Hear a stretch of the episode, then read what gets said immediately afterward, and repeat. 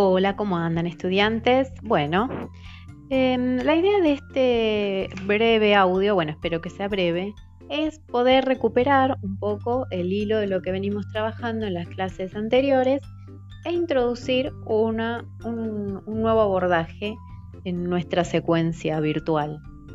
Em, nosotros los que estábamos trabajando concretamente tiene que ver con la planificación, ¿no? Pero fíjense que tratamos de incluir una mirada de planificación mucho más este, dinámica, si se quiere, más flexible, que esa idea tradicional de planificación que eh, algunos todavía eh, sostienen y que de hecho genera resistencias al momento de hablar de planificar, porque aparece esta idea de la planificación como algo estático, como algo que condiciona al docente, entonces el docente se siente incómodo frente a, este, este, condicionamiento, a este guion, a esta estructura.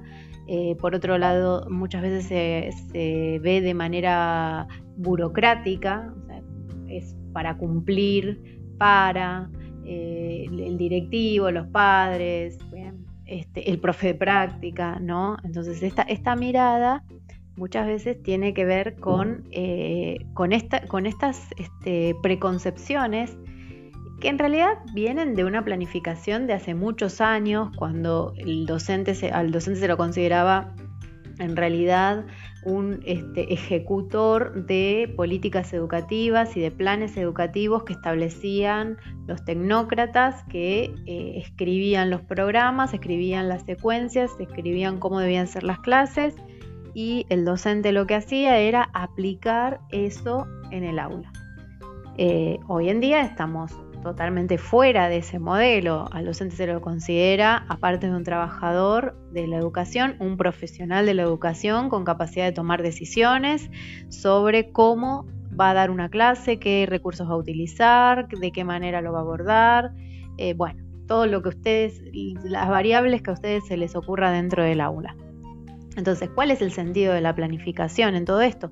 Y esto se va a replicar en práctica, aviso, porque quienes cursan las dos materias saben que están muy relacionadas, ¿no?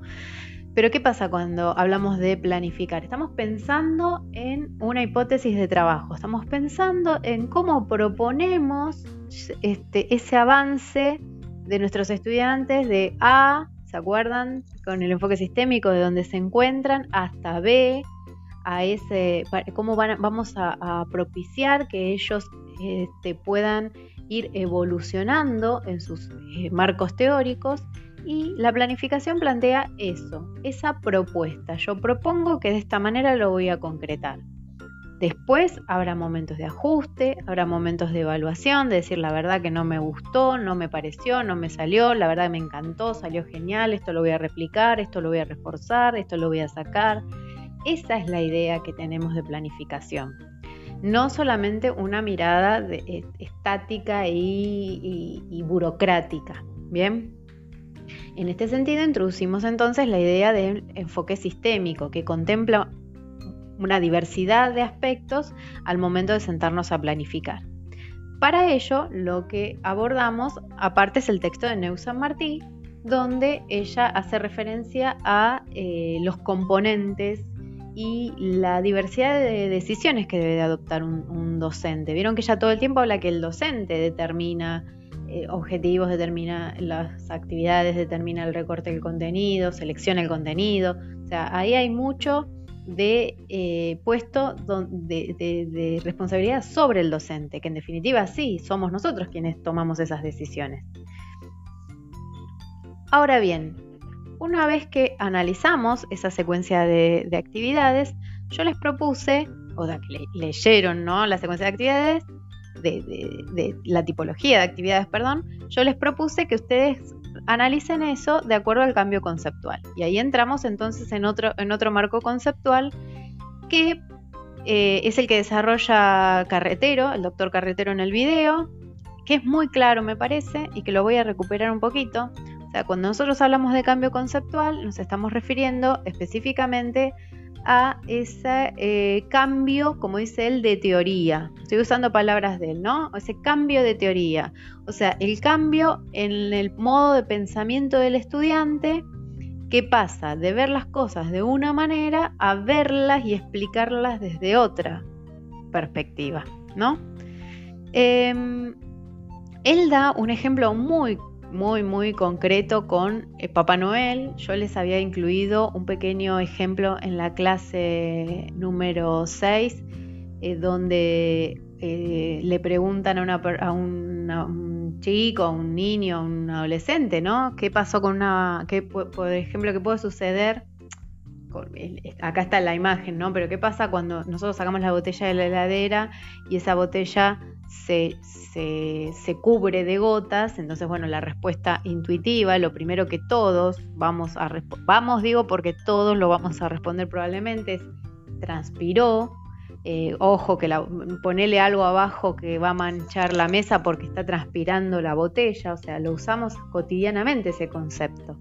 Ahora, nosotros, con el marco teórico que tenemos, sabemos que la botella no transpira, porque la transpiración no es eso que sucede ahí. De hecho, imagínense que para que la botella transpire tendría que tener poros, que transpire significa que sale el contenido del, interior al exterior por algún motivo.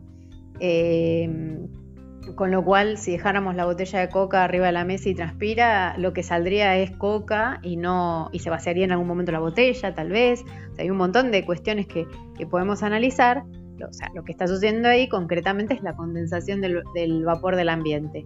Entonces, a ese marco teórico es que queremos llevar a nuestros estudiantes y que el niño o adolescente Dije niño porque esto por ahí es un ejemplo que se da bastante en primaria, pero que el adolescente, que el estudiante logre dar este, esa respuesta, o sea, logre evolucionar de la respuesta intuitiva a una respuesta sostenida del saber científico escolar, eso es lo que corresponde al cambio conceptual, es lo que dice Mario Carretero, es cambiar de teoría, ya no me refiero a lo que yo percibo, a esas construcciones que he hecho eh, desde lo cotidiano, desde lo que escucho y demás, sino que ahora empleo, en este caso, un marco teórico científico para poder dar respuesta a esto. Esto es algo muy, muy, muy simple, ¿no? Este ejemplo. Entonces él hace referencia a eso con el ejemplo de, la niña y Papá Noel. Y él habla concretamente de eh, dos momentos, ¿no? Donde aparece la resistencia de ese marco, de ese modelo que, generó eh, la niña en este caso para dar respuesta y este, posteriormente la comprensión de, ese, de ese marco teórico. Y acá él hace referencia a la interacción social, o sea que en realidad eh, este, esta, e, esta, explicación que genera ella en un primer momento empieza a hacer ruido, empieza a tambalear un poco cuando la socializa y otros aportan sus propias explicaciones, ¿no? Y él hace referencia, que me parece que es, muy interesante, a esto de la revolución copernicana, ¿no? Que es como una revolución copernicana eh, a nivel cognitivo, podríamos decir. Pero sí hay algo que em, voy a rescatar y voy a recuperar y que va a ser lo que nos va a dar pie a lo que, continúa, tiene que ver con cuando él habla del conflicto. Esa palabra es clave y ustedes tal vez lo hayan escuchado en algún momento cuando se habla de psicología o en didáctica en general del famoso conflicto cognitivo. Bueno, ahí tiene que ver precisamente esto que tiene, lo que tiene que suceder para poder cambiar estas explicaciones intuitivas que dan los estudiantes y que generen nuevos marcos explicativos, pero aparte que ellos sientan la necesidad de generar nuevos marcos explicativos. Fíjense que nosotros siempre estamos hablando de la educación obligatoria, de que el chico no quiere aprender, y acá la pregunta es que de hecho en un momento carretero también lo menciona cuando dice que muchas veces los docentes damos grandes marcos teóricos, eh, los explicamos, los exponemos, y son marcos teóricos que por ahí al, estudiante no le interesa. De hecho hay otro autor, que es este, Juan Ignacio Pozo, que él dice que en la escuela eh, vivimos dando respuestas a preguntas que nadie se formuló. Y eso probablemente sea lo que ha caracterizado al modelo transmisivo, donde yo voy y vomito una serie de conceptos que el chico poco entiende y que esto para qué me sirve, esto con qué se come, podemos pensar. ¿Por qué? Porque todo ese marco teórico viene a cuento de qué. Entonces lo que está planteando esta idea es que a través del conflicto, cuando uno hace, eh, genera, genera un conflicto en esas explicaciones que el, que el estudiante puede dar respecto a un determinado fenómeno, estoy generándole la necesidad de aprender. ¿Por qué? Porque se genera una desestabilización. O sea, bien, a mí me presentaron esto y yo no le puedo dar una respuesta completa, concreta. ¿Por qué? Porque lo que sé no me alcanza. Y resulta que lo que yo sabía aplicado a esto parece que no, está tan bien, porque mi compañero está diciendo otra cosa. Entonces acá hay algo que a mí no, me, está no me estaría cerrando. Y eso esa desestabilización solamente se va a poder este, este, volver a la normalidad, volver a equilibrar, si generan nuevos marcos explicativos. Entonces eso es lo que justamente trae esta idea del conflicto, de generar un conflicto y desestabilizar esas explicaciones intuitivas que dan los estudiantes, esas eh, explicaciones que parten del sentido común. ¿no? Em, entonces, justamente el tema es que nosotros tenemos que generar, que eso es lo que dice Mario Carretero ya hacia el final, eh, crear situaciones educativas que permitan este conflicto y que utilice este conflicto como un motivo o como un sentido educativo, ¿no? Entonces, em, él hace referencia justamente a Em, generar eh, situaciones donde se conflictúe el saber del estudiante, pero a la vez que ese saber también sea significativo, ¿no? O sea, sea incluido dentro de la clase y que se pueda generar este, puentes entre ese saber inicial y el marco teórico al cual nosotros vamos a arribar. Eh, justamente estableciendo lo que él denomina como relaciones significativas. Ahora bien, el hacer este, referencia a esta de conflictuar una situación para generar una determinada dificultad y que el estudiante pueda resolver esa dificultad, ¿no? Pero generando nuevos conocimimientos. porque si, lo resuelve de antemano con lo que ya tiene, no hay conflicto en realidad, porque no, puede el el chico tiene los, los contenidos y los elementos para poder dar respuesta. Entonces acá está hablando de yo tengo que generar una situación que conflictúe lo que ya sabe, pero a la vez que el estudiante sea capaz de eh, en algún momento poder responderlo, poder resolverlo. Y ahí es donde entra lo que nosotros vamos a empezar a abordar a partir de esta semana, que es la resolución de problemas. Pero la resolución de problemas no con la idea de problemas que por ahí nosotros se nos viene enseguida a la cabeza y es, bueno, se me ocurre uno de física. Un móvil recorre 100 kilómetros en dos horas, ¿cuál es la velocidad? Que implica que aplicar una fórmula y sacar una cuenta. Eso en realidad, ya vamos a ver bien, no correspondería propiamente a un problema desde la didáctica, Entonces, nosotros a partir de esta clase vamos a trabajar en lo que es la resolución de problemas.